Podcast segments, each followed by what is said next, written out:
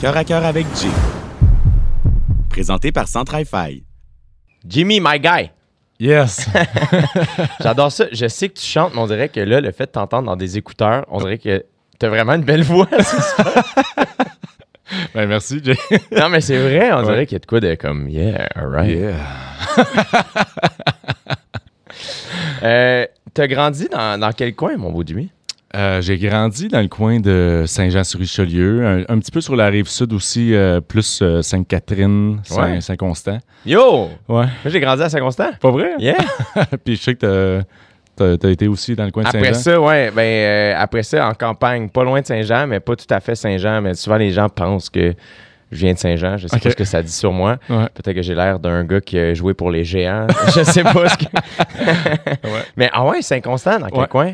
Euh, ben, plus Sainte-Catherine, en fait. Je dirais, là, euh, proche euh, de l'école des Bourlingueurs, euh, les Qui Moussaillons. est, qui est un nom extraordinaire, je tiens à dire. Ouais, ouais, ouais. Les bourlingueurs, là, sérieux. Comme...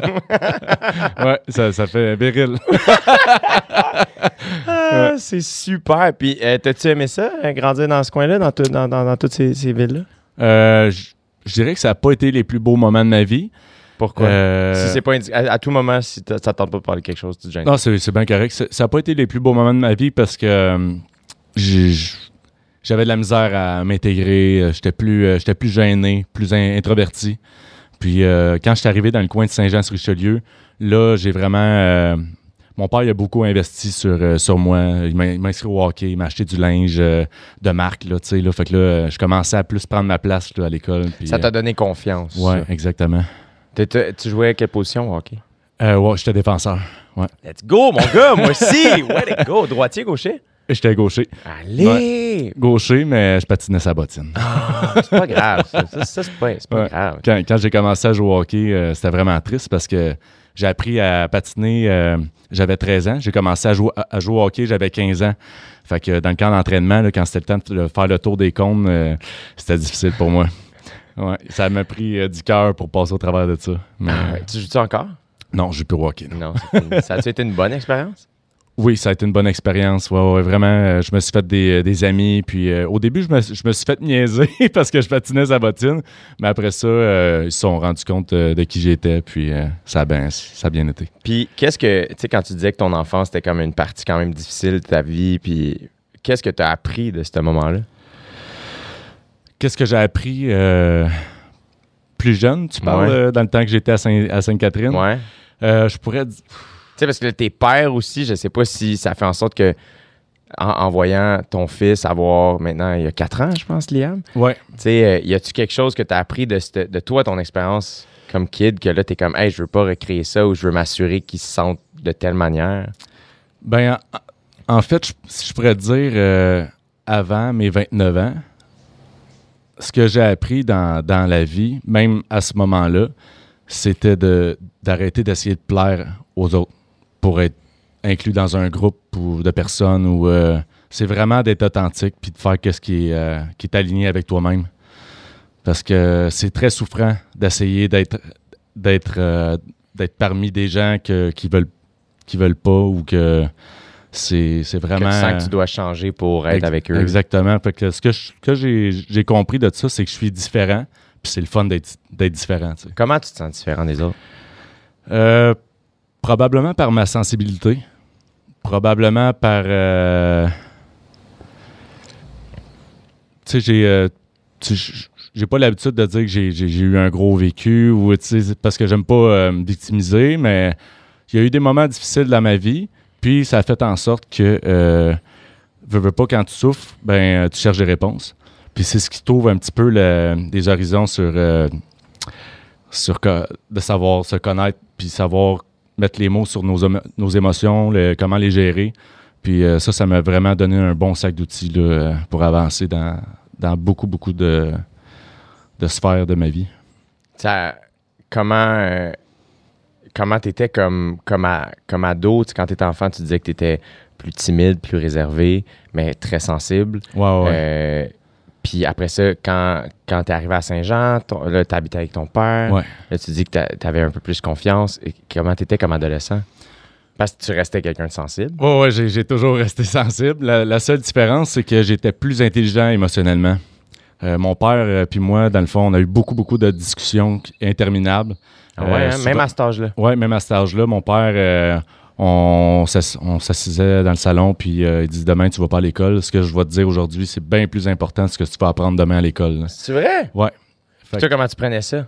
Ah, Moi, j'adorais ça. J'en voulais, j'en mangeais parce que ça, ça, ça m'aidait à mieux me comprendre, puis à mieux, euh, à mieux gérer plein de, de situations qui arrivaient à l'école, euh, des situations de rejet, des situations euh, d'humiliation, des situations où que j'étais vraiment, euh, j'étais mis face à, à- à mes blessures, là, tu sais, puis à mes peurs. Fait que euh, non, c'était, c'était vraiment enrichissant. Puis euh, ma première peine d'amour, pour moi, ça a été, ça a été vraiment, vraiment un- un- un un coup de poignard. Ça a été vraiment difficile. C'est Puis c'est vraiment là que ça a fait toute la différence d'avoir mon père, pouvoir euh, mettre les mots sur ce que je vivais. T'avais quel âge? J'avais peut-être euh, 14, 15 ans, 16 ans. C'est intense, une première peine d'amour. Mon Dieu, Ah, c'était intense, c'était intense. ouais. C'est tout le temps intense, en fait. Là. Peu, peu importe l'âge, c'est tout le temps intense. Mais pour quelqu'un de sensible, comme tu sembles euh, me dire que t'es, Ouais. ça devait être quelque chose. Qu'est- Qu'est-ce que. Comment t'as passé au, au travers de ça? Te souviens-tu? Euh, je, te, je te dirais, c'est. euh, tu sais, quand tu te sens abandonné, c'est. euh, je vivais beaucoup dans l'attente. Puis, tu sais, euh, mon père me disait. tu sais, le, le fait de te sentir abandonné, ça, ça fait pas de. tu sais, ça, ça t'enlève rien. Tu sais, oui, tu te sens abandonné, mais toi, tu es quelqu'un. Pourquoi tu te sens abandonné? C'est de se poser des questions, d'aller creuser un peu plus loin là, sur, sur ce que tu vis vraiment. Puis, tu sais, des fois, on, on se diminue par rapport à ce qu'on vit, mais c'est c'est vraiment pas ça. Là. Des fois aussi, de la manière qu'on se sent, c'est pas nécessairement. Ça veut, ça veut pas dire que c'est vrai. Ah, Ça veut exact. pas dire que c'est la réalité. Exactement. C'est sais, ça. euh, des fois, on va se sentir seul. C'est Ouais. comme, hey, là, là, tu t'es peut-être isolé. Tu sais, tu peux Ouais. reach out, puis il va y avoir des gens qui sont là pour Ouais, toi. comme des fois, tu peux te dire Ah, euh, ce monde-là, il me rejette. Ouais, non, c'est peut-être toi qui te rejettes toi-même aussi. Là, Il y a bien, bien, bien des, euh, des choses à, à aller voir là-dedans. là. Ta relation avec ton père, euh, es-tu encore euh, similaire aujourd'hui? Vra- vraiment. Vraiment, pareil. Vous êtes super proches. Ouais. Et comment, comment, ça, comment ta relation avec ton père t'a inspiré ou t'a influencé en tant que toi, père, maintenant? Que, Euh, en fait, euh, je vis exactement les mêmes sentiments que je vivais. Parce que moi, j'ai manqué beaucoup de mon père quand j'étais jeune. Mon père me manquait énormément. Il était camionneur, donc je le voyais pas beaucoup. Puis, euh, fait je vis la même chose, le même manque que je vivais par rapport à mon père, ben, je le vis par rapport à mon petit gars. Puis euh, vice-versa. Fait que euh, c'est, ça. La vie nous apporte des fois des, situations qu'il faut, euh, faut travailler nos. faut travailler nos issues un peu. ouais. Ouais. Quand ton, ton fils est né prématurément? Ouais. Comment ça s'est, comment t'as vécu ça? Comment ça s'est passé? Ah, ça a été l'enfer. Liam est, est arrivé euh, à 26 semaines de grossesse. Si, Il était tout petit. euh, puis, tu sais, moi, moi j'avais beaucoup de culpabilité à ce moment-là parce que moi, je, je, voulais pas d'enfant. Puis, je me suis senti coupable longtemps, tu sais, euh, de ne pas l'avoir voulu, tu sais. Mais quand il est arrivé, puis assez prématurément, tu sais, je voulais que ça se passe bien, tu sais. euh, il pesait une livre et que là, il était vraiment tout petit. euh, ils l'ont fait euh, survivre euh, manuellement, là, avec un... Jusqu'à l'hôpital. Il est, il est né à, Saint- à, à Saint-Jean-sur-Richelieu. Il a été transféré par ambulance euh, au, euh, au Children à Montréal. Puis ils l'ont maintenu en vie euh, tout ce temps-là. Puis il a fini les trois mois de grossesse qu'il n'avait pas fait, qui restait à faire dans le ventre de sa mère. Ben, il les a finis à Montréal. fait que c'était des allers-retours à Montréal-Saint-Jean. Puis euh, ah, ça a été, euh, ça a été l'enfer. Euh, des fois, il faisait des, des arrêts cardiaques, tu sais, comme Non. on appelle des. euh, Ben oui. comme il, il se souvient plus qu'il faut qu'il respire, que là, ça fait un, a- Oh un arrêt cardiaque. Puis moi, sortir, à- sortir de la chambre en larmes, en me pognant les, les- les- les- la tête par les deux, avec les- mes deux mains, euh, c'était, c'était paniquant. C'était, euh, j'avais pas le contrôle là, sur, sur rien. Puis en même temps, j'avais la culpabilité, tu sais, de... tu tu- Des fois, tu te demandes, crime, c'est, c'est, c'est-tu l'univers qui m'envoie ça, puis qui, me faisait- qui, me fait vivre, qui me fait vivre ça, tu sais. Puis aujourd'hui, ben Liam, il est en super santé, puis euh, il est tellement gentil, puis plein de bonté. euh, je pourrais pas demander mieux. là. Comment t'as fait la paix avec cette culpabilité-là? Euh, c'est un, c'est un cheminement, en fait. Comment j'ai fait la paix avec la culpabilité, je me, ça m'a transformé en tant que personne. Fait que je- j'ai vraiment changé. Toute, ma personne a changé depuis que j'ai Liam. euh, oh. Je suis, avant, j'étais vraiment égoïste comme personne. Puis Liam m'a montré euh, pas juste penser à moi. Puis ça m'a ouvert les yeux sur beaucoup, beaucoup de choses. Puis même de penser pas juste à Liam, mais aux autres, à l'autre personne que j'ai dans ma vie aussi. Là, fait que ça m'a apporté beaucoup de, beaucoup de points positifs. Ouais. C'est du gros quand même. Ça se sent aussi, je trouve, que, que cette maturité-là chez toi, le fait que tu sois père. Je sais Ouais. pas, on dirait que le, le peu que je connais de toi, on se connaît pas depuis Ouais, super non. longtemps, puis on n'a pas passé beaucoup de temps ensemble, tu sais, puis, mais je trouve que ça se sent, cette petite sagesse de père-là. Ouais. ouais, c'est sûr que ça, ça, ça- ça vient que te- ça te rend plus sensible un peu. euh, Est-ce que Ouais. tu te trouves trop sensible? Parce que tu étais Ouais. déjà sensible, puis là, tu dis que ça te rend plus sensible? Ben, c'est peut-être une passe de ma vie, mais ouais, je suis vraiment broyard. Mais sensible, c'est pas juste être broyard, c'est être proche de ses, émotions. Pour toi, c'est quelque chose de, de positif? Ça me semble être quelque chose de positif. Ouais, ouais, ouais, mais en fait, euh, tu sais, autant qu'en 2022, la, en- la plupart des gens sont rendus plus ouverts sur, sur tout, autant que justement, je pense que c'est important de se dire que même si je suis un homme, je suis capable de pleurer, là. Tu c'est- ça fait pas de toi de, quelqu'un de plus de moins masculin. euh, vivre ses émotions, je pense que c'est libérateur, puis euh, on a tout avantage à aller vivre nos émotions. Est-ce que dans ton, dans ton cercle, dans ton cercle, avec un R, c'est un cercle qui est rough. Est-ce que dans ton cercle rapproché, euh, les, j'imagine que tu dois attirer ça, tes amis, le monde Ouais. qui t'entoure, ça doit être un peu du monde qui sont attirés par ça aussi. Ouais, vraiment. euh, mes deux meilleurs amis, en fait, euh, j'en ai un. euh, on a eu beaucoup, beaucoup, beaucoup de, de développement personnel de fait ensemble. Puis euh, les deux, on peut pleurer. euh, on peut pleurer ensemble puis euh, se prendre dans nos bras. Puis l'autre, lui, il tourne plus tout à la blague. Mais, ça en non, prend un des fois. Ah ouais, ouais, ouais. Fait que non, j'adore. j'adore mes amis, ils sont quand même tous proches de leurs émotions aussi. Puis ouais, on attire ce qu'on est dans la vie. Fait que il me manque beaucoup. Ouais. Ouais. C'est hot. C'est quand même surprenant, je trouve, des fois, parce que, bon, t'es carleur, entre autres, là, puis des fois, on, a- on va avoir une idée préconçue, de, de, de- des, des, des, des gars qui travaillent dans ce milieu-là, Ouais. ou Est-ce que tu sens que tu as eu à... Est-ce que tu as l'impression que des fois, les gens avaient une idée préconçue de, ce que, de qui tu étais ou ce que tu étais, puis que finalement, quand ils te rencontraient, c'est comme, oh mon Dieu, t'es, t'es plus que ça, ou Ouais. t'es, t'es autre chose que ce qu'on pourrait penser? Ben en fait, euh, non, les gens quand ils me voient, euh, se rappellent même pas que je suis caroleur. en fait, ils ont juste le côté country boy qui, euh, qui revient. Puis en fait, moi, je me sens pas caroleur non plus. Non? Euh, c'est pas une, quelque chose que t'aimes? C'est pas une Non. partie de toi? Non, non, t'as pas ça. Je- non, j'aime pas ça. Non. tu sais, je m'y fais, mais pour moi, c'est comme. Je m'en vais vraiment travailler. Tu sais, je veux dire, la construction, c'est. faut vraiment que t'aimes ça, je pense. Puis. Non, je pense que j'ai d'autres euh, atouts, d'autres habiletés qui vont m'amener ailleurs. Je sais pas. euh, Je sais pas quand, je sais pas comment. Où tu voudrais être? Je sais que j'ai des choses à dire. Fait que j'aimerais vraiment chanter, j'aimerais vraiment chanter des chansons qui puis pas n'importe quoi, tu sais, j'aimerais euh, un peu chanter ma vie mais non, j'aimerais donner donner des messages aux gens, tu sais, sur ma compréhension de la vie, sur sur l'amour, sur l'ego, sur euh, passer des messages à travers mes chansons, autant puis c'est sûr ça va être des, chan- des chansons country là, mais euh, non, c'est ma façon de communiquer, je pense, la musique. Puis autant de me libérer aussi quand je vis des choses, euh, je prends ma guitare, puis euh, pour moi, c'est- libérateur. là. Comment t'as appris à jouer de la guitare?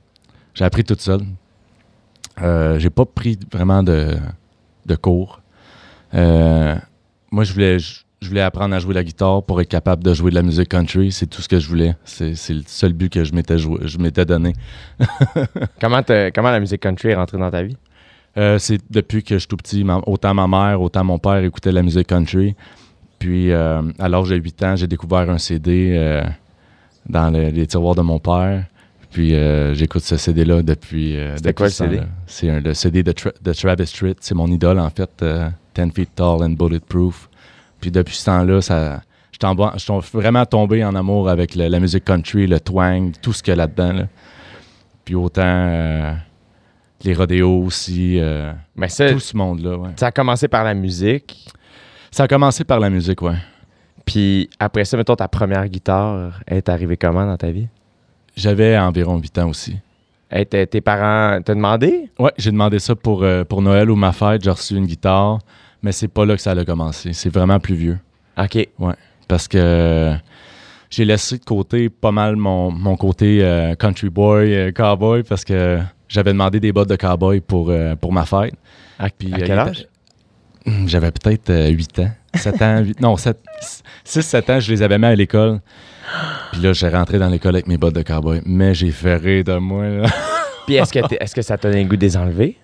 Oui, je les ai enlevés. Ah. C'est pour ça que c'est reve- c'est revenu plus tard, euh, cette passion euh, pour... Tel- je trouve ça tellement triste. ouais. C'est tellement triste parce que c'était tellement toi. sais. Ouais, c'était moi. C'était comme pur. C'était comme, hey, moi, j'aime ça, cette affaire-là. Ouais, Je sais pas pourquoi, mais j'ai envie de porter des bottes de cowboy, puis ça me parle. Puis exact. l'autre, avec un grand A, en gros guillemets, est venu comme te casser les jambes, puis faire, ben, on va se recroiser une couple d'années. Puis je voulais tellement les mettre en plus, là, tu sais. Ouais. J'avais les orteils vraiment là, co- coincés dans mes bottes, là. Puis de peine et de misère, je suis rentré dans l'école avec mes bottes de cowboy, puis euh, ça riait de moi, là. Je comprends tellement. Tu vois, c'est drôle. Moi, en secondaire, moi, j'ai grandi avec des filles, j'ai deux sœurs. Et euh, je l'ai déjà sûrement compté. Je sais pas si je l'ai compté ici, mais je radote tellement, on sait plus. j'ai euh, mes deux sœurs, je sais pas si tu viens, c'était des, des bracelets Zoppini. Te souviens-tu de ça? C'est des Ah. bracelets italiens. Il y avait des petites mailles que tu peux acheter avec des dessins dessus, tu sais. Ouais, ouais. Puis, euh, fait que mes sœurs en avaient, tu sais. Fait que moi, ma mère est comme, mais t'en veux-tu un? Je suis comme, mais en, tu sais. Puis il y avait une maille de Batman, puis j'en avais un des Yankees, puis, ma- tu sais, ma lettre J, mettons, mon nom, blabla. Puis là, ben, on achetait des mailles, puis on faisait des bracelets. Puis c'était juste cool, tu sais. C'était Ah des beaux bracelets. Puis je suis arrivé à l'école en secondaire 1 avec mes bracelets, puis je me faisais traiter de fif, puis name it, Ah là, tu sais. ouais, ouais. Puis, et moi, j'étais comme un peu, ah, mais attends, tu sais, moi, j'aimais ça. Puis ce que je trouve le plus spécial, du, c'est que je les ai pas enlevés. Ouais. Malgré le fait qu'on m'écœurait. T'as eu la force de. Je sais, I guess que c'est ma famille qui était comme non, non, c'est cool, puis c'est correct. Puis, ou je sais pas si, je sais même pas si encore aujourd'hui j'ai cette. Quoi que, tu sais, je sais pas, je porte de- des- du vernis, puis des fois ça fait jaser, là, mais on dirait que j'admire un peu le kid que j'étais de comme non, non, ouais, je porte ça, puis gérez ça vous autres, parce que moi je les enlèverais pas, tu sais. Fait que je trouve ça triste que Ouais. ça t'ait donné goût. Après ça, t'étais plus jeune que j'étais quand même, tu sais, mais je trouve ça, je trouve ça triste parce que, ben après ça, c'est correct parce que tu l'as, tu repogné, tu sais. Ouais. Quand est-ce que c'est revenu dans ta vie et t'as fait, hey là, j'ai la confiance d'assumer tout ça? En fait, euh, j'ai c'est revenu à l'âge de 17 ans. Dès que j'ai terminé l'école, euh, j'ai commencé rodéo. Euh, J'avais eu une grosse accident à l'âge de 15 ans, fait que ça a fait euh, L'accident de rodéo? de scooter. De scooter. Non, qu'est-ce qui Ouais. est arrivé? J'étais bien sportif. euh, je m'étais fait rentrer dedans par un pick-up. Non! Ouais. Dude, mais là. Dans, ouais, dans le fond, là, la- j'étais comme sur un boulevard, puis il fallait que je, je m'enlignais pour tourner à gauche, mais la, la- la lumière verte ne clignotait pas. Donc, euh, Il t'a rentré dedans direct. il me rentrait dedans Non! direct, il roulait comme 50, Je 60 n'ai accroché km. mon micro, excuse-moi. Ouais. Puis il était vraiment sur son air d'aller, là, tu sais, là. Puis euh, j'ai fracturé du fémur. euh, je- Non! Ouais, fêlé des côtes. euh, c'était... Ouais, c'était... Ça a tellement dû faire mal. Ouais. Ben, en fait, je sais pas, j'ai perdu, j'ai perdu connaissance. puis quand je me suis réveillé, j'étais sur, le, sur l'asphalte, euh, sur le boulevard. Puis là, je voyais des jambes s'emmener vers moi à travers mon, la vision qui me restait de mon casque. Puis là, on me disait, bouge pas, bouge pas, t'as eu un accident de la route. euh, on va te prendre en main puis tout. Puis là, moi, quand je me suis réveillé, j'avais, j'avais pas de souffle. là, sais, euh, je voulais retrouver mon souffle, c'était épeurant. tu sais, J'étais sûr que j'étais en train d'y passer. Fait que c'est ça, finalement. euh, après, je me là, suis... tu, te ram- tu ramasses à l'hôpital. Mais fracture du fémur, c'est pas la jambe euh, airs. Ouais, la, ouais. la jambe airs avec le poids au bout et ainsi de suite. Pendant combien de temps? Pendant euh, peut-être euh, une semaine, le temps qu'il t'opère. Après ça, ben, c'est les béquilles, la, la- la chaise roulante. Puis, mais ça n'a pas été trop long que je me suis retrouvé au gym, Ah ouais, hein? en béquille même. Ah ouais, hein? oh ouais, je m'entraînais. Je mettais mes béquilles à terre, puis let's go, on, s'entraîne. Tu faisais du hopper. Ah ouais, du hopper, puis. euh, mais. Puis la jambe gauche seulement. mais j'avais tr- un très, très gros car- cardio dans ce temps-là. J'étais vraiment en forme. C'était quoi ton sport? C'était le gym? Euh, la, la course, la course, le hockey, en fait, euh, Ouais. la course d'endurance. Ah ouais, hein? Ouais, Tu faisais-tu des courses ou tu faisais juste à la Rocky, aller jogger? Puis, ouais, à la Rocky Balboa. ouais. That's it! Yes! Puis euh, c'est ça, fait que après ça, ben quand j'ai vu que j'avais plus de cardio, ça me tentait pas de recommencer du début, je sais pas pourquoi. Puis j'avais le rêve de, de, de, de, de faire des rodéos, fait que là je Ça, comment t'es tombé là-dessus? Parce qu'on s'entend à, à 15, 16, 17 ans. euh, moi, je je sais pas si. Ben après l'école, euh, j'ai travaillé à la même place que mon frère en fait, euh, comme laveur de citerne. Puis euh, il y avait un, un camionneur qui était là, lui il était euh, il a fait euh, les International Final Rodeo en Oklahoma, il a fait les finales à Saint-Tite. Oh Puis shit! je l'achalais, je disais je veux je veux essayer ça, je veux essayer Quand t'as ça. vu ça pour la première fois, qu'est-ce qui t'attirait là-dedans? le thrill, l'adrénaline. Je, voulais me sentir en vie. Puis le fait d'avoir passé proche de mourir aussi faisait en sorte que j'avais envie de me sentir en vie. Fait que tu vois un petit peu le, le- la, la nuance là-dedans. là. C'était c'était un petit- peut-être malsain, mais j'avais envie de vivre. J'avais envie d'aller euh, jusqu'au bout, peu importe que qu'est-ce qu'il fallait que, que je fasse. Fait que j'ai commencé un, un rodéo à Saint-Hyacinthe. Puis euh, La première fois, mettons, là, ouais. t'arrives là, puis là, t'embarques sur une bête, puis comment tu. C'était la première fois que tu faisais ça? Ouais, c'était ouais, vraiment la T'avais jamais fois. fait ça ta vie? Non, j'avais embarqué à cheval, mais euh, sur, un, sur le dos d'un taureau sauvage, c'était la première fois. Comment tu te pratiques pour ça? Comment euh, Est-ce que en partant, c'est comme t'es en compétition, y a-tu des pratiques de ça? En partant, c'est une compétition. tu sais, comme. C'est euh, t'embarques, t'embarques, puis il faut que tu essaies de, de tenir 8 secondes. Puis bien entendu, la première fois, j'ai pas fait 8 secondes. C'est sûr, Euh, t'as fait combien? Bon, j'ai tombé pas mal. euh, la porte a ouverte, il a fait un premier saut, puis je suis tombé en même temps. C'est. Trop, t'as tellement la trouille que t'as les jambes molles, t'as aucun contrôle sur ce que tu fais. C'est euh, c'est vraiment euh, avec le temps que tu viens qu'à à contrôler ta peur, puis euh, avoir plus le contrôle de tes jambes, puis ouais. Mais là, mettons, la première fois, tu tombes, là, là, first, il y a une énorme bête qui jump à côté de toi. Ouais. T'as- tombé de haut. Ouais. A tu devais avoir mal puis avoir peur. Ben, la première fois, je suis tombé directement sur le dos, puis Ah. mes, euh, mes poumons se sont vidés complètement. un petit peu comme mon premier accident. Voyons! puis je voyais un peu des étoiles, mais tu as tellement d'adrénaline que c'est- c'est c'est juste incroyable la poussée d'adrénaline que tu as. C'est euh, c'est incroyable. Tu, tu peux pas avoir plus d'adrénaline que ça. fait que t'as fait, faut que je recommence. Faut que je réessaye. Faut que je reste. Ben, tu as aussi un petit peu l'ego, tu sais, Ouais. qui veut. Tu cherches un. Tu sais, à 17 ans, tu, tu cherches un peu ta personnalité, tu veux être quelqu'un. Puis je voulais me prouver, je voulais faire un 8 secondes. Je voulais pas nécessairement tout gagner, mais je voulais faire un 8 secondes. Puis c'est quand c'est arrivé, ça? C'est arrivé à un rodéo en, en Beauce. J'ai fait mon premier 8 secondes. Puis euh, c'est incroyable le feeling de tenir 8 secondes sur, une, sur un taureau sauvage. C'est, euh, c'est quelque chose. Ouais. On avait bien fêté ça après. Ouais? ouais. la Beauce, c'est une bonne Ouais. place pour fêter aussi. Ouais, après. ouais, c'est ça. On a, fait, on a fêté ça comme des cowboys. Est-ce que ces expériences-là, ton comme c'est quoi ton rapport à. C'est peut-être ben trop intense là, comme question, mais on dirait ton accident, euh, le rodéo, ton rapport à la mort, c'est quoi? T'as- T'as-tu peur de ça? Ça t'a-tu fait peur, ton accident? Oui, en fait, euh, j'ai toujours eu la phobie de, mourir. J'ai, toujours eu peur de mourir, mais ça s'est estompé dans la dernière année. Euh, on dirait que le fait de ne pas être authentique puis de, de vouloir tout faire pour plaire, ça m'a rendu esclave de tout ce qui m'entourait. Puis ça me générait beaucoup, beaucoup d'anxiété qui faisait en sorte que euh, ça m'amenait des peurs comme ça, la peur de mourir, euh, la peur de manquer de temps. Euh, moi, quand je monte les marches, là, c'est tout le temps trois fois. J'ai peur de manquer de temps. fait que, Je comprends. ouais. Fait que, mais là, le, le- le fait de finalement pouvoir être vraiment moi-même, puis d'être authentique, ça, ça fait un, un, un lâcher-prise, si je pourrais dire. comment comment t'as as incarné ce changement-là? Qu'est-ce qui est arrivé dans la dernière année pour que là, tu fasses Hey, là, je suis tanné, puis là, c'est moi, puis je m'en fous de ce que vous pensez? C'est une séparation. Euh, dans ma dernière relation, en fait, euh, je me suis rendu totalement esclave. À force de, de- vouloir plaire, euh, j'étais, j'en suis venu à accuser l'autre de ne pas me donner ce que, ce que j'avais besoin.